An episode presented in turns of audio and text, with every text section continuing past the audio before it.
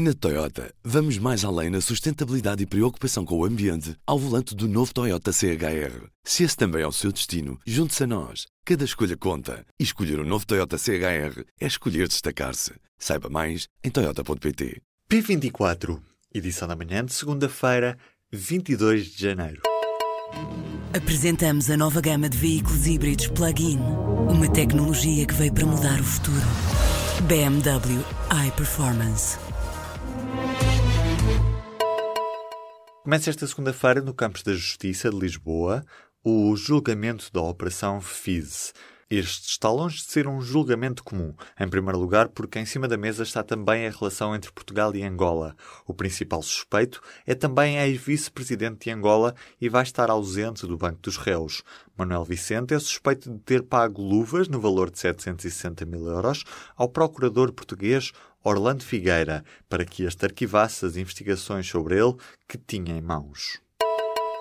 Puigdemont foi nesta segunda-feira à Dinamarca e agora corre o risco de detenção.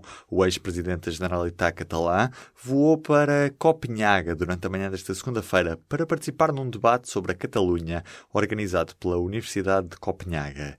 Puigdemont foi avisado pela Justiça de que, caso saísse de Bruxelas, seria emitido um novo mandato europeu de detenção e acabou mesmo por voar às 6 horas e 55 da manhã com destino à Dinamarca. Também nesta segunda-feira se ficou a saber que Puigdemont foi escolhido pelo líder do Parlamento catalão para se submeter a uma sessão de investidura.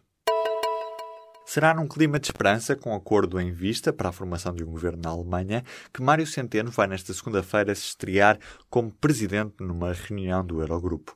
O novo presidente vai iniciar o mandato com o debate sobre a reforma do euro, cujo resultado pode marcar a presidência de Centeno no Eurogrupo. Para já, neste primeiro encontro, o objetivo vai ser discutir como se irá organizar nos próximos meses a discussão da reforma da zona euro. Com Rui Rio à frente dos destinos do PSD, fazem-se novas contas e surge de novo na agenda o Bloco Central, ou o medo dele. Os socialistas acreditam que agora vai ser mais fácil falar com o PSD, porque pior do que as relações estavam, é impossível. Mas não querem um PS virado para a direita. PCP e Bloco alertam para um possível regresso do Bloco Central, mas também não adiantam se querem passar a pertencer ao arco da governação. Entretanto, Rui Rio vai dando passos dentro do PSD para definir uma estratégia para 2019. O Partido Socialista quer penas mais pesadas para os casos de violação da intimidade da vida privada na internet.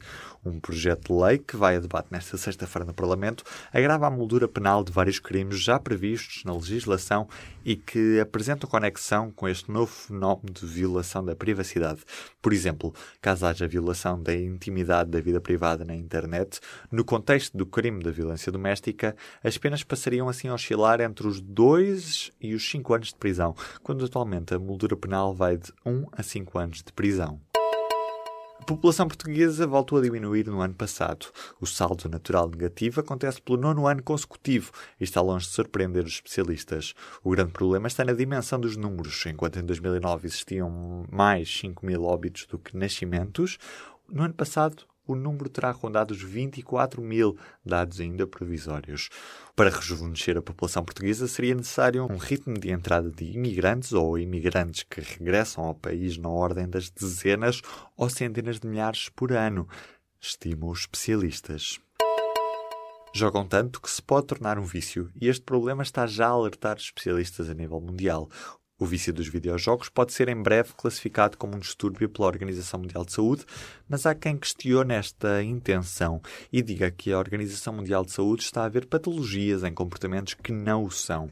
Há vários anos que a Organização Mundial de Saúde está a recolher casos de indivíduos em todo o mundo na mesma situação. O objetivo é perceber se a secção de distúrbios comportamentais do Manual da Classificação Estatística Internacional de Doenças deve incluir problemas com videojogos. Caso haja uma conclusão positiva, a alteração vai acontecer em junho deste ano. A Operação Marquês está parada à conta de um vírus informático. Na edição desta segunda-feira do jornal I, uma fonte de investigação garantiu que o vírus nas escutas da Operação Marquês veio dos arguídos. As mesmas fontes garantiram ao I que os vírus informáticos não afetaram a qualidade das gravações das escutas.